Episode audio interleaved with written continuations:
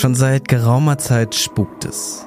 Im Supermarkt, an der Tankstelle, beim netten Café auf der anderen Straßenseite. Überall merken wir, hat das Schreckgespenst schon seine Spuren hinterlassen. Man sagt, es geht allen Leuten schlecht und, und wir haben eine Riesenkrise, aber ich selber sehe nichts davon. Na gut, offenbar merken es nicht alle. Die meisten jedoch schon. Manche sehr heftig sogar. Wie man sich denken kann, sind das vor allem diejenigen, die sowieso schon sehr stark auf ihre monatlichen Ausgaben achten müssen sind eigentlich sozusagen zwei Punkte, die aus meiner Sicht da eine große Rolle spielen. Wir haben diejenigen Menschen, die bis zu einem Zeitpunkt X, in diesem Fall jetzt im letzten Jahr, ihr Leben noch wirklich ganz knapp sich leisten konnten, das alles geschafft haben, das jetzt nicht mehr können. Und damit haben wir automatisch eine größere Gruppe, die jetzt plötzlich bedürftig gilt. Sie haben genauso gehaushaltet, gewirtschaftet wie jetzt auch, aber das Umfeld hat sich verändert. Es wird alles teurer, sie kriegen deshalb aber nicht 10% mehr Lohn, das würde es ja vielleicht noch ausgleichen, sondern der Punkt bleibt statisch und ich habe einfach 10% mehr Kosten. Das ist sozusagen der eine Part und der andere Part natürlich innerhalb der bedürftigen Zielgruppe. Auch da kann man sich ausmalen, dass jemand, der vorher schon hart gerechnet hat, also knapp ausgestattet ist finanziell, wenn ich 30 Euro mehr einkaufen muss für Lebensmittel, dann muss ich irgendwo diese 30 Euro einsparen und naja, wo auch immer ihm das möglich ist. Und irgendwann kommt der Punkt, wo ich gar nicht mehr einsparen kann, wo ich alles reduziert habe und in der Situation bewegen wir uns quasi. Das war Frank Rauchschindel-Stenner. Frank ist Geschäftsführer im Arbeiter-Samariter-Bund Ortsverband Hamburg Nordost. Viele kennen den ASB vielleicht noch vom obligatorischen Erste-Hilfe-Kurs beim Führerschein. Das ist aber nicht das Einzige, was sie machen. Ganz allgemein kann man sagen, versuchen sie bedürftigen Menschen Hilfe anzubieten. Dazu gehört auch eine Lebensmittelausgabe. Hier in Hamburg Nordosten findet die jeden Donnerstag statt. Und an genau so einem Donnerstag war ich bei Frank zu Besuch. Der hat mir nach unserem Gespräch mal gezeigt, wie die tägliche Arbeit vor Ort so aussieht. Im Eingangsbereich ging's los. Der wurde von den MitarbeiterInnen und freiwilligen HelferInnen umfunktioniert zu einem, ich nenne es mal, kleineren Rundlauf mit verschiedenen Stationen. An jeder können sich die Menschen Obst, Gemüse oder auch Fleisch und Milchprodukte mitnehmen. Zum Glück kann man sagen, denn wie mir ein Mitarbeiter erzählt hat, ist am Morgen noch spontan eine Ladung Rindfleisch reingekommen. Bei anderen Lebensmitteln sah es dagegen eher mau aus. Obst und Gemüse war schon nach einer halben Stunde komplett vergriffen. Und draußen standen noch einige bei Minustemperaturen, die auf ihren Einsatz warteten. Mit zweien habe ich mich nach meiner Tour mit Frank unterhalten. Der erste ist Peter. Er kommt schon seit vier Jahren zur Essensausgabe beim ASB. Peter hatte lange Zeit Schwierigkeiten, Arbeit zu finden. Mit einem 1-Euro-Job konnte er sich gerade so über Wasser halten. Für alle, die sich immer schon mal gefragt haben, was das ist, ein 1-Euro-Job ist eine Maßnahme der Bundesagentur für Arbeit, Langzeitarbeitslose wieder in den Arbeitsmarkt einzugliedern. Menschen wie Peter arbeiten dann für kommunale oder gemeinnützige Einrichtungen. Dafür bekommen sie offiziell keinen Lohn, sondern eine Aufwandsentschädigung. Die liegt in der Regel bei einem bis zwei Euro pro Stunde. Und das soll ihnen die Chance geben, sich neben dem Bürgergeld etwas dazu zu verdienen. Heute ist Peter Rentner. Viel geändert an seiner Situation hat sich aber trotzdem nicht. Ich äh, habe eine ziemlich geringe Rente. Das sind noch nicht mal 800 Euro. Und davon muss ich alles bestreiten und habe den Weg mal hierher gefunden. Die Leute sind alle freundlich und naja, auch die anderen sind freundlich.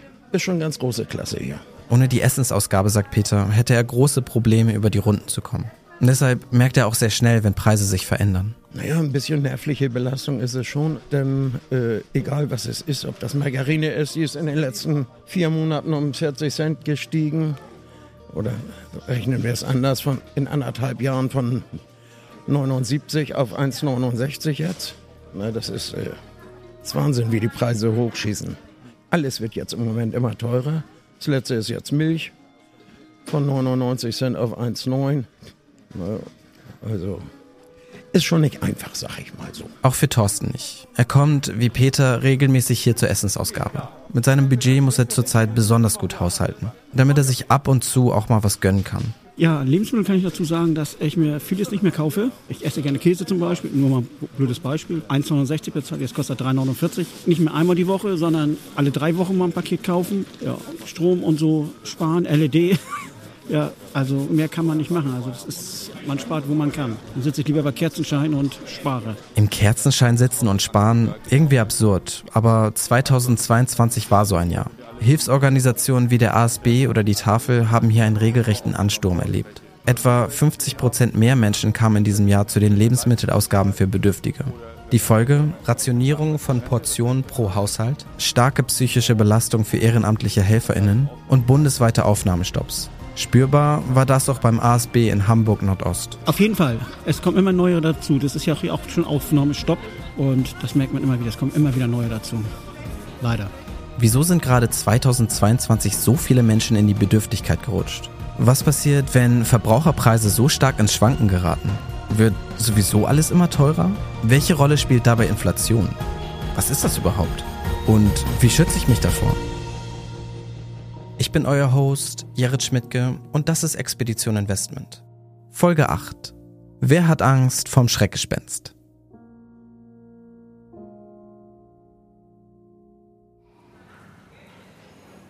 Ja, ich habe ja vorhin mit Thorsten und Peter geschnackt und die beiden haben erzählt, dass Preise für viele Lebensmittel in den letzten Monaten ziemlich in die Höhe geschossen sind. Thorsten muss deswegen auf seinen geliebten Käse verzichten. Kein Wunder, wenn man im Zeitraum von nur einem Jahr auf einmal das Doppelte für diese Köstlichkeit und, naja, manche würden argumentieren, ein Grundnahrungsmittel hinlatzen muss. Hier, das schöne Teil zum Beispiel. So ein junger Gouda. 400 Gramm, Preis 3,49 Euro. Genau wie Thorsten meinte. Vor einem Jahr, im Dezember 2021, hat das identische Produkt noch ungefähr 2 Euro gekostet. Und das ist jetzt nicht nur eine subjektive Wahrnehmung aller früher war alles besser, sondern das sagt das Statistische Bundesamt. Besser gesagt eine Studie von denen.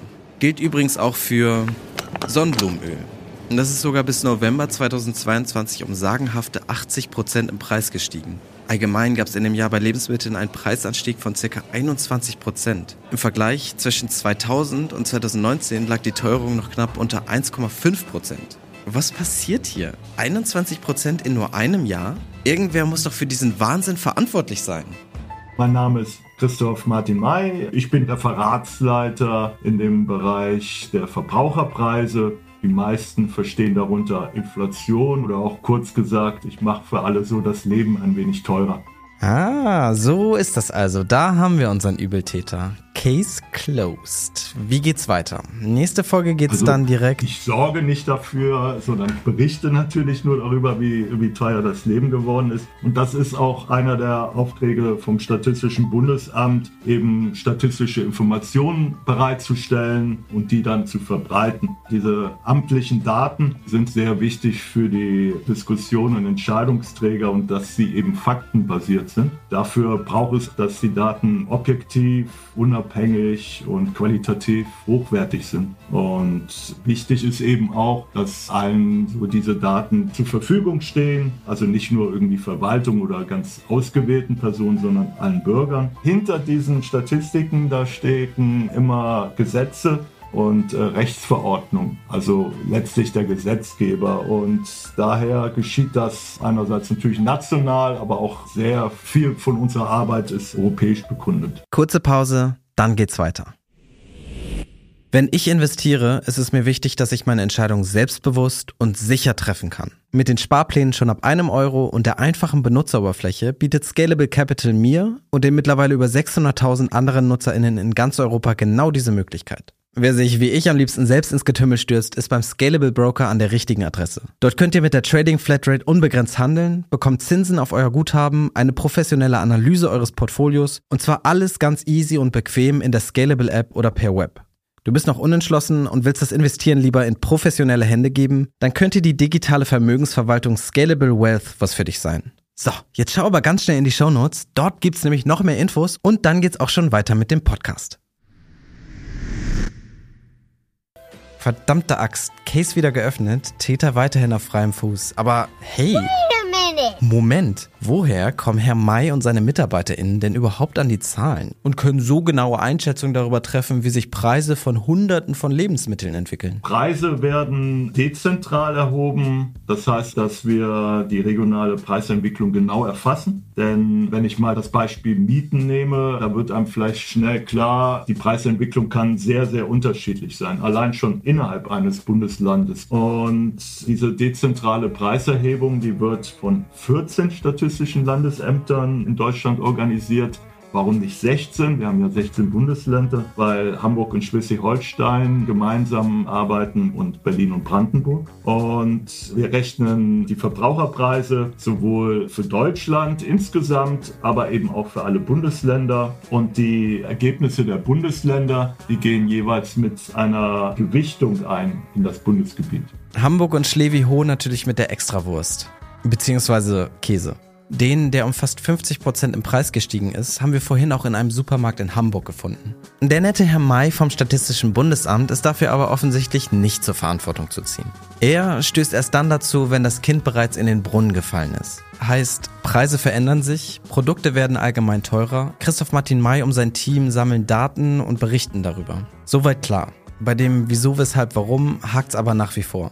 Vielleicht lohnt es sich deshalb einmal, das Pferd von hinten aufzurollen äh, zäumen. Also das Feld rollen. Naja, also dass wir halt erstmal von ganz vorne beginnen. Das meinte ich. Vorhin hat Herr May noch zum bisher zweiten Mal in dieser Episode das Wort Inflation verwendet. Ehrlicherweise haben wir bisher in diesem Podcast zu keinem Zeitpunkt mal so wirklich ausführlich darüber gesprochen. Und das soll jetzt auch echt nicht wie eine Ausrede klingen, aber das Thema ist nun mal auch gar nicht mal so leicht und hat so viele gesellschaftliche und politische Implikationen. Wo fängt man da an und hört wieder auf? Stop it. Get some help. Ja, okay, habe ich sogar schon. Daniel Eckert, langjähriger Finanzredakteur bei der Welt, dazu noch Buchautor und seit geraumer Zeit einer der Hosts des erfolgreichen Weltpodcasts Alles auf Aktien. Und das hört sich so an. Alles auf Aktien, der tägliche Börsenshop. Es begrüßen euch Daniel Eckert und Anja Ettel aus der Weltwirtschaftsredaktion.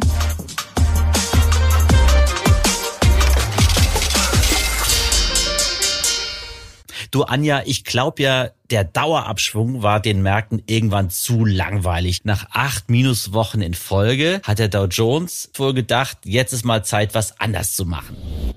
Bei Alles auf Aktien geht's aber, wie man hört, nicht nur ausschließlich um Aktien. Inflation ist da auch öfter mal ein Thema. Ein Grund dafür ist vor allem das. Ja, Inflation ist ein viel komplexeres Phänomen, als man denken könnte. Manche sehen ja in Inflation einfach die Veränderung der Geldmenge. Das ist nochmal ein eigenes Thema. Aber wie wir als Normalos Inflation verstehen, ist es erstmal die Veränderung der Verbraucherpreise. Und die muss natürlich irgendwie erfasst werden. Und das ist die große Herausforderung bei der Inflationsstatistik. Das bedeutet, dass das, was wir im Grunde alle im vergangenen Jahr 2022 erlebt haben, sich unter dem großen Überbegriff Inflation zusammenfassen lässt. Und genau hier schließt sich dann auch wieder der Kreis. Denn um einmal offiziell festzuhalten, wie es denn nun wirklich zurzeit um die Inflationsraten im Land steht, also wie stark Verbraucherpreise bei uns in Deutschland in einem bestimmten Zeitpunkt gestiegen oder gefallen sind. Da haben wir das Statistische Bundesamt, das diese Inflation ermittelt. Das äh, nimmt Daten auf, die sind in einem sogenannten Warenkorb zusammengefasst und dann wird je nach Gewichtung dieses Warenkorbs halt eine Inflationszahl herausgegeben und das ist die Inflationsrate, die dann immer in den Nachrichten kommt.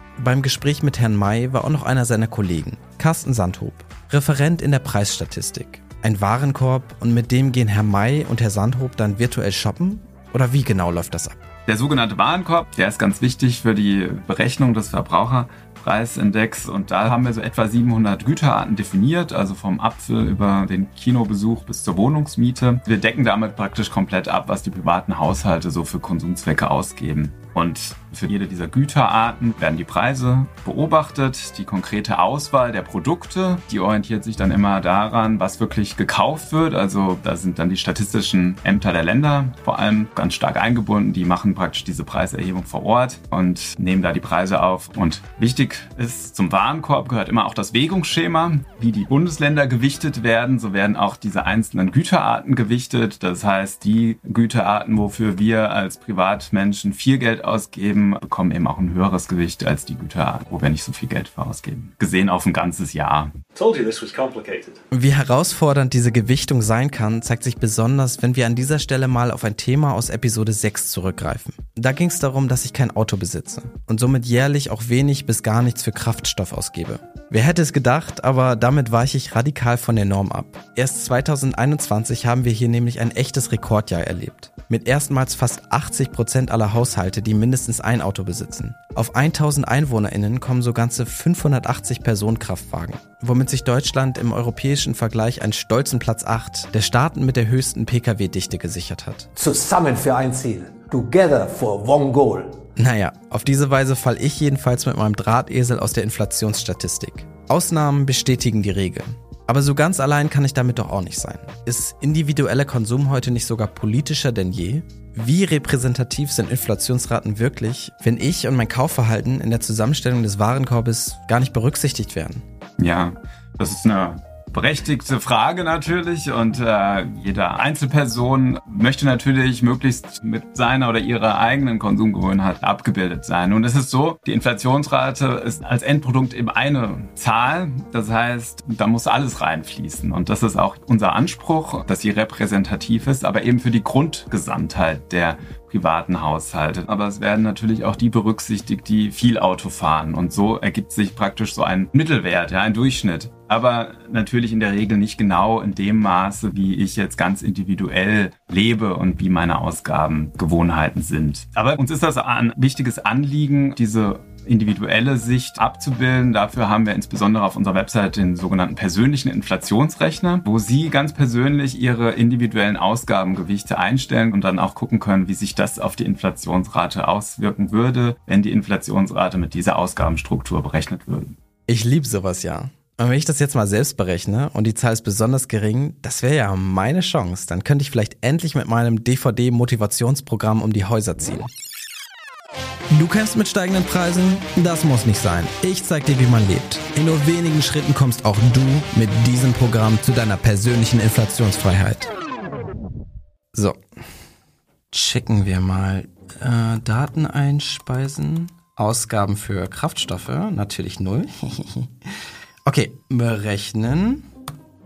Also, amtliche Inflationsrate November 2022 10% meine persönliche Inflationsrate 9,5 Prozent? Scheiße! Dann sind wir wohl doch alle zusammen in einem Boot. Das ist schön. Das ist wunderschön. Ja, geht so, Yogi. Aber wenn wir schon alle gemeinsam mit drinstecken, dann sollten wir doch wenigstens versuchen, auch alle zusammen aus dem Schlamassel wieder rauszukommen. Durchgehend steigende Preise bei Artikeln, Waren oder Dienstleistungen kann doch auf Dauer auch kein Zustand sein, in dem wir leben wollen. Also generell gesehen ist eine moderate Inflation nichts Schlimmes. Wenn du einen freien Markt hast, dann verändern sich die Preise ja, die sind ja nicht äh, festgesetzt. Also gibt es eine Tendenz, dass manche Preise steigen, manche Preise sinken und du hast äh, so eine Erfahrung, dass eine Preissteigerung von vielleicht zwei Prozent das Optimum ist für die Wirtschaft, weil dann alle, die Verbraucher, die Unternehmen, der Staat, alle haben dann praktisch so einen gewissen Spielraum, auf den sie sich einstellen können. Und aus dem Grund hat die EZB auch dieses Inflations Ziel von 2% festgelegt. Die EZB argumentiert, wenn wir es schaffen, dass die Preissteigerung bei 2% im Jahr liegt, dann können alle damit planen. Wir haben praktisch ein optimales wirtschaftliches Umfeld für Konsum, für Investitionen, auch für Anleger übrigens. Moderate Inflationsraten sind also von der EZB, der Europäischen Zentralbank, zu einem gewissen Grad sogar erwünscht. Dass Notenbanken aber überhaupt so ein klares Ziel definieren, ist historisch gesehen gar nicht mal so selbstverständlich. Und genau wie die Inflation an sich entspringt auch diese 2% Zielsetzung nicht der Natur, sondern ist natürlich ein Produkt menschlicher Entscheidungsfindung. Das ist erst vor kurzem wieder deutlich geworden. Im Sommer 2021. Seitdem spricht die EZB nämlich von einem symmetrischen Inflationsziel. Das bedeutet, dass Expertinnen in der Notenbank ab jetzt vorübergehend auch stärkere Preissteigerungen tolerieren. Früher hatte man noch versucht, die europaweite Inflationsrate bei unter, aber nahe 2% zu halten. Der Unterschied jetzt, sollte die Inflation mal über 2% liegen, wird es erstmal toleriert, man wartet dann aber erst noch eine Weile ab, bis tatsächlich Gegenmaßnahmen eingeleitet werden. All das machen Notenbanken wie die Europäische Zentralbank aber nicht aus Jux und Tollerei. Dahinter steckt ein konkreter Plan das Risiko der Deflation um jeden Preis zu verhindern. Deflation? Habe ich das letzte Mal, glaube ich, im Wirtschaftsunterricht in der Schule von gehört. Tatsächlich gibt's in der Geschichte nicht nur Phasen, dass du steigende Preise hast. Es gibt auch das Gegenteil, dass das allgemeine Preisniveau sinkt. Das nennt man Deflation. Das hatten wir tatsächlich in Europa äh, jetzt auch einige Male im vergangenen Jahrzehnt. Häufig hängt das damit zusammen, dass du einen starken technischen Fortschritt hast und eine starke Ausweitung der Produktivität. Und dann kannst du mit den verfügbaren Mitteln die Güter zu günstigeren Preisen herstellen. Zum Beispiel einfach, weil du mehr Fabriken hast oder weil du den Welthandel nutzen kannst. Du kannst günstig importieren. Hört sich zunächst einmal gut an, hat aber für die Wirtschaft Probleme, wenn nämlich Unternehmen weniger Umsatz verbuchen, haben sie eventuell weniger Gewinne bei gleichbleibenden Zinsen und gleichbleibenden Schuldenständen, dann können sie in so eine Klemme geraten. Deshalb hat man in Europa immer versucht, die Deflation zu bekämpfen, indem die Zentralbank dann gesagt hat, jetzt drucken wir mehr Geld und wenn wir mehr Geld drucken, dann kommt es auch zu der Verbraucherpreisinflation. Moment, kurz zurückspulen. Nur für mich zum Verständnis. Bei der Deflation sind also mehr Waren und Güter vorhanden, als es dafür Konsumentinnen gibt. Dadurch wird alles erstmal günstiger. Was aber offenbar nicht gut ist, weil Unternehmen dann weniger verdienen, ihre Produktion runterfahren, Menschen entlassen, Löhne senken. Das findet der Staat dann auch nicht geil, weil dann weniger Steuern gezahlt werden, etc. etc. Gar nicht mal so leicht diese Geldpolitik. Heute Inflation, nächste Woche vielleicht schon wieder Deflation und die EZB muss, jedenfalls hier in Europa, da ein gutes Mittelmaß finden und immer wieder Bewegung in die eine oder die andere Richtung ausbügeln. Wie Daniel Eckert meinte, macht sie das, indem sie zum Beispiel durch den sogenannten Leitzins Einfluss darauf nimmt, wie hoch die Menge an Geld ist, die in unserem Wirtschaftssystem zur Verfügung steht. Ein ganz schön mächtiges Instrument, oder? Ja, ist auch gar nicht selbstverständlich, dass es einen Leitzins gibt. Ich bin ja Bankkaufmann und studierter Historiker. Dass es Zentralbanken gibt, die einen Leitzins festsetzen, ist ja gar kein so altes Phänomen. Also ein Zentralbanksystem mit Leitzinsen gibt es seit Anfang des 20. Jahrhunderts, zumindest in der westlichen Welt etabliert. Vorher, im 19. Jahrhundert, gab es sehr viele Banken, die eigenes Geld ausgegeben haben. Man hat dann aber festgestellt, dass so ein Banksystem auch anfällig ist für Krisen, dass dann Vertrauenskrisen zustande kommen. Und dann war die Idee, dass eine zentrale Bank, die privilegiert ist, Banknoten auszugeben, auch einen Leitzins festsetzt. Dieser Leitzins definiert im Grunde, für welchen Zinssatz die Zentralbank anderen Banken Geld zur Verfügung stellt und die können mit diesem Geld wiederum arbeiten, die können das verleihen, die können das an Kreditnehmer unterschiedlicher Art geben. Also die Idee war einfach, dass man das gesamte Finanzsystem und damit auch die Wirtschaft stabilisiert, indem man eine zentrale Institution einführt. Eine zentrale Institution, die Kontrolle auf die Geldschöpfung ausübt? Ganz so frei geht's am Markt also doch nicht zu. Und wenn sich der Leitzins verändert, spüren das nicht nur die Banken, sondern auch ihre Kundinnen. Nehmen wir mal an, der Leitzins ist niedrig. So können sich Banken günstig Geld bei der EZB besorgen und das zu ebenso lukrativen Konditionen an alle KonsumentInnen weitergeben. Die sind dann eher bereit, sich mal was Größeres zu leisten, konsumieren mehr und kurbeln damit die Wirtschaft an. Eine klassische Win-Win-Win-Win-Situation. So war jedenfalls lange Zeit die Meinung der Europäischen Zentralbank, die deswegen seit der globalen Finanzkrise von 2008 eine sogenannte Niedrigzinspolitik gefahren hat. Mit einem Leitzins bei wenig über auf oder zeitweise sogar unter Null. Blöd wird's halt nur, wenn zwar viel Geld im Umlauf ist, die Menge an Waren aber gleich bleibt oder gegebenenfalls sogar sinkt. Dadurch entsteht, wie ExpertInnen meinen und wir inzwischen wissen, Inflation. Das muss aber nicht der einzige Grund sein. Auch wenn du jetzt sehr starke Preissteigerungen hast, wie zum Beispiel in der Zeit, als durch Corona auch die Lieferketten unterbrochen wurden und dann eine extreme Knappheit herrschte von bestimmten Produkten, die unsere Industrie braucht, Computerchips oder was auch immer, dann bekommen die Unternehmen große Schwierigkeiten zu planen. Die müssen sich dann zum Beispiel auf steigende Preise ihrer Produktion, ihrer Erzeugung einstellen, die bei 40 oder bei 50 Prozent plus liegen zum Vorjahr. Und man muss sich in die Lage der Unternehmen versetzen. Jetzt stehen sie von Schreck schrecklichen Dilemma. Wenn sie die Preise im gleichen Maß erheben, dann kann es sein, dass die Kunden sagen, nein, dann kaufen wir nicht mehr. Dann hätten sie einen Umsatzeinbruch. Und wenn sie die Preise nicht weitergeben, müssen sie befürchten, dass sie deutlich weniger Gewinn machen oder sogar Verluste machen. Das führt zu einer Verunsicherung, vielleicht auch zu zurückgehenden Investitionen, zu einer Zukunftsunsicherheit. Und bei Investoren ist es genau das Gleiche. Wenn du ein großes Maß an Unsicherheit hast, dann wirst du auch nicht mehr auf der sicheren Grundlage investieren, wie du es bei moderaten Inflationsraten tust. Und da haben wir wieder das Ziel der EZB. Allgemeine Planbarkeit durch moderate Inflationszahlen von 2%. Ja, tolle Wurst. Planbarkeit dass alles immer teurer wird für mich oder was? Das Institut der deutschen Wirtschaft macht immer eine interessante Auswertung. Sie nehmen nämlich die durchschnittlichen Löhne und schauen, was kann ich mir für eine Lohnstunde kaufen. Und wenn du wirklich das vergleichst, dann stellst du fest, dass ein Normalverdiener in Deutschland sich von seinem Lohn sehr viel mehr leisten kann, als das in der 80er oder 60er Jahren der Fall war. Man kann sich sehr viel mehr Nahrungsmittel leisten als in 80er Jahren und natürlich sehr, sehr viel mehr Elektronik. Und da ist ja noch gar nicht mit mit drin. In den 80ern gab es den Walkman. Heute bekommst du ja an einem iPhone eine Soundstation, ein, ein Fernsehgerät, ein Computer mit allen möglichen Funktionen. Eine Einschränkung muss ich machen. Wenn das mit dem Preisniveau für die Energiepreise jetzt bleibt, könnte das tatsächlich jetzt zum ersten Mal, ja, man kann fast sagen, seit einem halben Jahrhundert sein, dass du auch gemessen an deinem Lohn mehr ausgeben musst für einen wichtigen Punkt, nämlich für Energieausgaben. Was sich auch verteuert hat in den vergangenen zehn Jahren, sind halt Immobilien. Also das Wohnen, das spürt, glaube ich, auch jeder,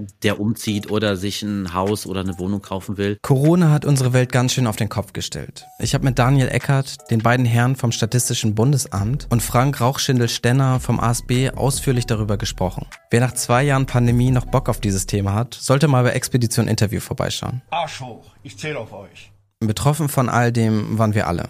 Alle? Wirklich alle? Jedenfalls nicht alle gleichermaßen. Manche hat es stärker getroffen als andere. Während ich bei der Essensausgabe vom ASB war, erzählte mir Frank zum Beispiel, dass die Auswirkungen von Corona in der Gastronomiebranche erst mit einer kurzen Verzögerung sichtbar geworden sind. Dies während des Lockdowns so gut wie eingebrochen. Darauf deuten auch Zahlen hin. Im Vergleich zum Januar 2020 waren zwei Jahre später auf einmal fast 31 Prozent mehr Gastronomieunternehmen insolvenzgefährdet. Krisen wird es immer geben. Das wissen wir jetzt aus der letzten Folge. Dass manche von uns davon aber stärker betroffen werden als andere, das ist auch bei steigenden Preisen durch in die Höhe getriebene Inflationsraten nicht anders. Definitiv. Wenn du dir die Bevölkerung anschaust, die besser verdienen, müssen einen geringeren Anteil für diese ähm, Ausgaben des täglichen Bedarfs, für Miete, für Strom, für Tanken aufwenden, als die Menschen, die schlechter, ein schlechteres Einkommen haben, ein geringeres Einkommen haben. Das heißt, andersherum, wenn du ohnehin schon ein geringeres Einkommen hast, dann treffen dich diese Preissteigerungen, die du gerade hast, für die Ausgaben des alltäglichen Bedarfs viel, viel heftiger. Okay, mag wohl sein, dass ich ein geringes Einkommen habe. Vielleicht liegt bei mir unterm Kopfkissen aber ja noch ein kleines Sümmchen. Das wird so eine Krise doch wenigstens zeitweise sicherlich auffangen können. Das ist eben das, was wir Geldillusion nennen. Wir gehen davon aus, dass mein Geld, mein 10-Euro-Schein einen, einen bestimmten Wert hat, dass ich mit dem eine bestimmte Menge kaufen kann. Dabei ist Geld auch nur ein Tauschmittel. Klar, die ähm, Geschäfte sind verpflichtet, wenn ich mit dem Euro-Schein ankomme, den anzunehmen. Also das ist halt das gesetzliche Zahlungsmittel, das wir haben. Aber die äh, Kaufkraft des Geldes, die ist eben nicht garantiert. Und wenn jetzt, wie es in den vergangenen Jahren passiert ist, dass äh, die Geldmenge stark ausgeweitet wird, es gibt viel mehr Banknoten zum Beispiel, im Tausch ist halt dann das weniger wert. Das ist praktisch, was du erlebst, dass die Kaufkraft schwindet. Im Großen und Ganzen dürfen wir einfach nicht der Illusion anhängen, dass Geld eine festgelegte Kaufkraft hat. Es steht ein bestimmter Betrag drauf, aber was diese 10, 100 oder 1000 Euro wert sind, das steht eben nicht fest. Für Lebensmittel, Strom, Gas, Öl, überall haben wir 2022 an der Kasse mehr bezahlen müssen.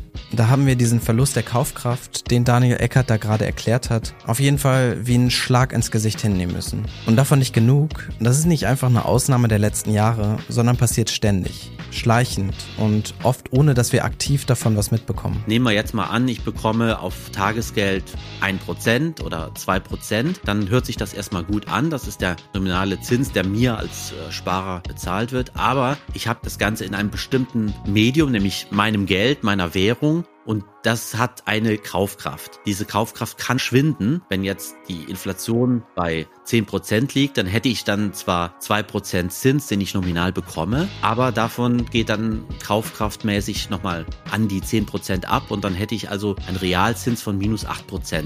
Realzins, also die Differenz zwischen dem Zins, den ich bekomme und das, was an Kaufkraft mein Geld verliert. Wenn wir uns die momentane Situation anschauen, wir haben ja jetzt noch eine Inflationsrate von 8%, dann hätte ich tatsächlich, selbst wenn ich 2% Zins bekomme, 6% verloren, was dann unterm Strich mir an Kaufkraft weniger bleibt, obwohl ich einen nominalen Zins bekomme. Das Geld wird natürlich vom Zahlenwert nicht weniger. Das Geld bleibt ja halten und sollte man auch erwähnen, ist in Deutschland ja auch durch die Einlagensicherung geschützt, also bis 100.000 Euro pro Kunde, sodass selbst im Falle einer Bankenpleite das Geld nicht weg ist. Aber es ist eben nicht mehr so viel wert. Und wenn du das Geld jetzt wirklich nur auf dem Girokonto oder dem schlecht verzinsten Tagesgeldkonto liegen lassen würdest, dann würdest du merken, dass jedes Jahr 8% weniger Kaufkraft wird. Und das, das summiert sich natürlich innerhalb von vier, fünf Jahren zu einem Verlust, der sehr schmerzlich ist. Also wenn du dann ein Drittel verlierst von deiner Kaufkraft, dann hast du eben keine Altersvorsorge mehr. Deshalb muss man auch wirklich davon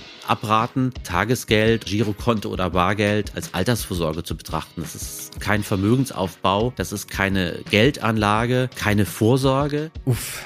Aber kein Problem. Die ZuhörerInnen und ich haben aber doch bereits genau das Richtige gemacht. Mit unseren Investments an der Börse. Die sind dann ja komplett inflationsgeschützt. Nehme ich mal an. Ja, sollte man denken. Leider ist es kompliziert, denn also Aktien sind ja zunächst einmal Urkunden, die sagen, du bist Miteigentümer von einem Unternehmen. Und das ist eine großartige Sache erstmal, weil das heißt, alles, was das Unternehmen erwirtschaftet, was es an Produktivitätssteigerungen erzielt und was es an Gewinn erzielt, da hast du einen kleinen Anrecht drauf, dass du davon etwas abbekommst. Jetzt muss man allerdings sagen, das Unternehmen besteht natürlich aus Gebäuden, Grundstücken, Maschinen und so weiter und das sind Sachwerte, also könnte man sagen, Aktien sind im Grunde Sachwerte, aber es ist leider zu einfach, weil die Kurse von Aktien, das sind ja Preise, die unterliegen natürlich auch sehr vielen anderen Faktoren. Nicht eben nur diesem Buchwert, der letztlich dein Vermögen als Aktionär ausmacht. Da fließen halt eben auch sehr viele andere Faktoren ein, zum Beispiel das Zinsniveau oder die Konjunkturerwartung oder das Vertrauen in der Wirtschaft. Da sind wir wieder beim Thema Inflation. Was macht das alles? Und deshalb schwanken halt Aktienkurse sehr stark. Das haben sie früher schon gemacht, machen sie aber auch heute, obwohl Aktien im Grunde Sachwerte sind, aber man kann nicht sagen, dass Aktien jetzt per se absolut inflationsresistent wären. Nicht inflationsresistent? Da will man doch am liebsten alles wieder unter die Matratze stopfen. Wenn halt nur nicht dieser vermaledeite schleichende Kaufkraftverlust wäre. Von diesem Gedanken sollte man sich nicht zu sehr leiten lassen, meinte Christoph Martin May zu mir, als ich ihn nach Rat gefragt habe, was ich denn nun bei steigenden Inflationsraten tun kann. Er ist zwar kein Börsianer, sagt aber dennoch, würden Sie allerdings Geld nicht anlegen, sprich Kopfkissen äh, behalten oder wo auch immer Sie äh, dann Ihr Geld orten, dann verliert Geld einfach an Kaufkraft. Und die Aktieninvestment, die können da einfach eine Alternative sein, vor allem zum Kopfkissen. Die Frage stellt sich natürlich, sind jetzt die Aktieninvestments sicher? Und hätten wir jetzt einen Podcast mit einem Börsenhändler, der hätte da, glaube ich, eine ganz klare Antwort. Ich kann Ihnen da jetzt als Mitarbeiter des Statistischen Bundesamts zwar irgendwas privat sagen, aber das ist dann keine Expertise. Allerdings sind natürlich hohe Inflationsraten jetzt nicht gänzlich unabhängig von den wirtschaftlichen Krisen. Und da ist dann grundsätzlich jetzt ein Aktieninvestment jetzt nicht wirklich inflationssicher. Es ist sicherlich eine Alternative, aber Sie müssen sich genau angucken, welches Unternehmen oder welche Branche. Das sollten Sie aber, glaube ich, immer machen anschauen, hinterfragen, entscheiden, im besten Fall mit Renditen, die über der Inflationsrate liegen. Das wäre die Alternative, von der Christoph Martin May spricht. Eine Garantie, dass man dann zum Zeitpunkt X tatsächlich mit Plus rausgeht und eine positive Realrendite erzielt, wird einem trotzdem keiner geben können. Gibt es dann nicht noch irgendeine andere Möglichkeit? Irgendwie muss man doch gegen dieses Schreckgespenst ankämpfen können. Wir Geschädigten, alle zusammen. Voller authentischer Leidenschaft. Zusammen für ein Ziel. Together for one goal. Ich muss sagen, dass du als Verbraucher relativ wenig tun kannst. Du kannst natürlich auf ein anderes Produkt ausweichen und sagen, dann nehme ich halt nicht mehr die Marken, sagen wir mal Nuss-Nougat-Creme. Ich nenne jetzt bewusst nicht die Marke, sondern ich nehme halt eine Eigenmarke von meinem Supermarkt und kaufe halt eben nicht mehr das teure Produkt. Tatsächlich sind aber auch gerade diese Eigenmarken von den Handelsketten besonders teuer geworden. Also der Verbraucher kann ausweichen und dadurch Signale senden, nein, diese extreme Preissteigerung Preissteigerung mache ich nicht mit. Aber man muss sagen, es äh, funktioniert bei manchen Produkten. Man kann auch in einen Käuferstreik treten. Dann kaufe ich eben mir kein neues Auto beispielsweise. Und bei vielen Sachen funktioniert das vielleicht, aber es funktioniert eben längst nicht bei allem. Verzicht, das haben wir am Anfang gehört, ist eine Strategie, die bei den Preissteigerungen wohl viele Gefahren haben. In vielen Fällen gezwungenermaßen. Wenn es um die Ausweitung seines persönlichen Fuhrparks geht, dann ist es wohl noch aushaltbar. In anderen Bereichen dann wieder weniger. Frank Rauchschindel-Stenner erlebt das jeden Tag bei der Essensausgabe vom ASB. Ich habe mich in der Atmosphäre ein bisschen hilflos gefühlt. Was machen diejenigen, die von diesen rasanten Preissteigerungen ins Prekariat getrieben wurden und man als Verbraucherin sowieso so gut wie keinen Handlungsspielraum hat? Für Frank kommen bei diesem Thema wieder zwei Dinge zusammen. Wenn wir da unterscheiden, das eine ist sozusagen, äh, sage ich jetzt mal als Bild, wenn das Kind in den Brunnen gefallen ist und das andere ist vorab. Also ich glaube, ein ganz wichtiger Punkt ist das Thema frühzeitig sich mit sich selbst und seinen Finanzen und seiner wirtschaftlichen Situation zu beschäftigen. Und damit meine ich nicht, geht an die Börse oder spart oder sonst was, sondern wirklich auf sich selbst gucken, wie viel Geld gebe ich aus, was nehme ich ein, was kann ich mir leisten, was kann ich mir nicht leisten. Und ich glaube, wenn wir da hinkommen, dass jeder für sich erstmal da anfängt und sagt, ich gucke mir das wirklich mal an, was ich ausgebe. Manche Sachen leiste ich mir, manche Sachen muss ich haben und irgendwie in der Summe habe ich das im Blick. Das ist, glaube ich, schon mal der erste wichtige Schritt. Das Ganze soll nicht heißen, wenn ich das tue, kann mich das vor allem bewahren. Natürlich können trotzdem Umfeldsituationen passieren. Genau das, was wir auch eben behandelt haben, Energiekrise, Inflation und ähnliches. Wenn das Kind in den Brunnen gefallen ist, dann hilft es am Ende nur, gesamtgesellschaftlich zu schauen, wie wir Dinge lösen können. Also wir könnten immer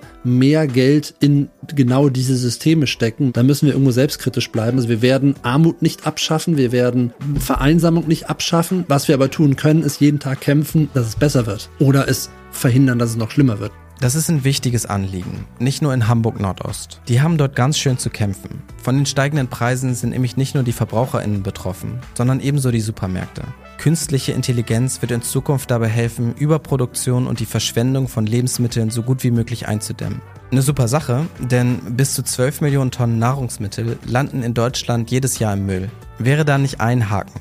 Denn die Verlierer dieser Entwicklung sind dann vor allem der Arbeiter-Samariter-Bund, die Tafeln und alle Menschen, die auf Lebensmittelausgaben dieser Organisation angewiesen sind.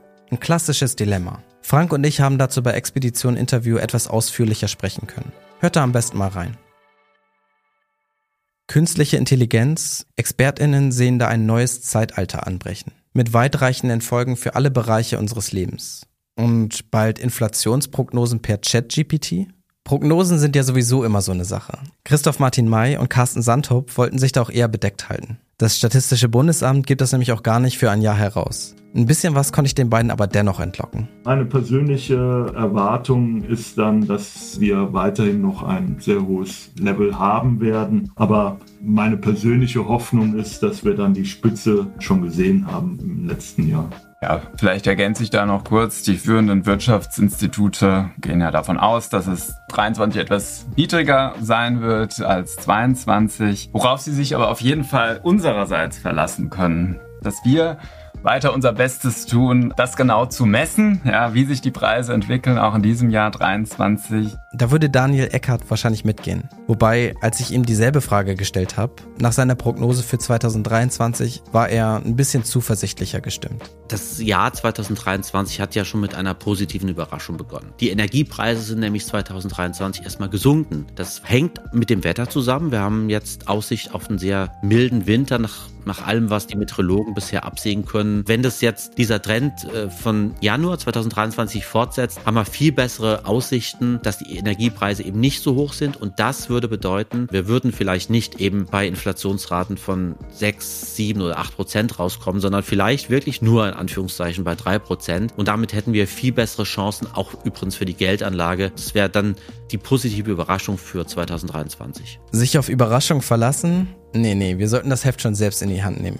Ran an die Arbeit, Arbeit bewältigen, Probleme sind nur dornige Chancen. Wo bekommen wir also eine möglichst hohe Realrendite her? Wo liegt das Geld? Digga, was für eine bodenlose Frage. Ähm, ja, muss ich wohl noch ein bisschen meinen. Dann wandern direkt Token in meine Wallet. Wäre ja echt cringe, wenn meiner Key nirgendwo auftaucht. Aber so oder so, ab jetzt wird um jeden Preis gehoddelt. Acht Episoden und jetzt dreht er vollkommen ab? Ja. Und nächste Woche geht's auf den Mond, also. Up to the sky, up and down.